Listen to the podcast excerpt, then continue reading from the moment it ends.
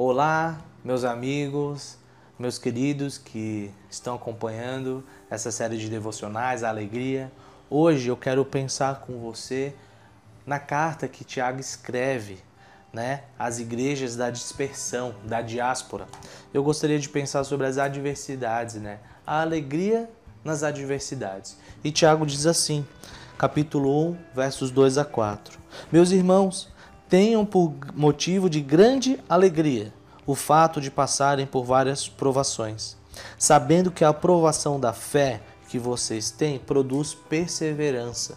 Ora, a perseverança deve ter ação completa, para que vocês sejam perfeitos e íntegros, sem que lhes falte nada. Meus irmãos, você já se alegrou nos momentos de provações e adversidades? Você já se alegrou em momentos em que sua fé está sendo lapidada e você está amadurecendo por causa das adversidades que Deus permitiu que você passe? Que é isso que Tiago está falando.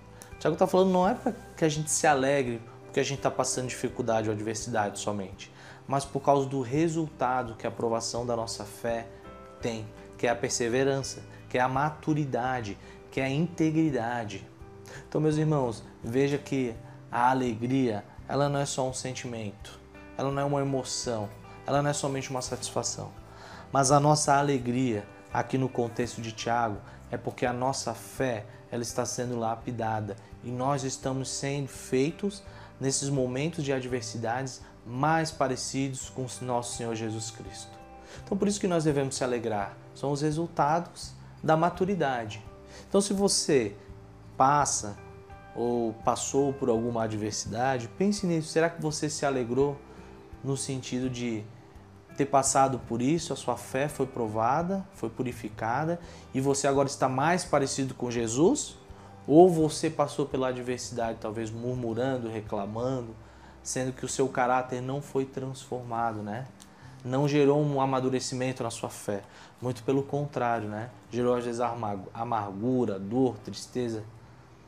Mas, meus irmãos, as adversidades são meios que Deus também usa para nos moldar a imagem de Jesus. Por isso que nós devemos ser alegres. E Tiago nos ajuda a lembrar disso. Ser alegre nas adversidades. Então, nesse dia de hoje, pense nisso. Se você sabe de alguém que também esteja passando por adversidades, exorte, console, conforte essa pessoa. Anime-a, alegre, né? Compartilhe a sua alegria. Ela está sendo feita mais parecida com Jesus Cristo, assim como você e eu. Deus abençoe e um grande abraço.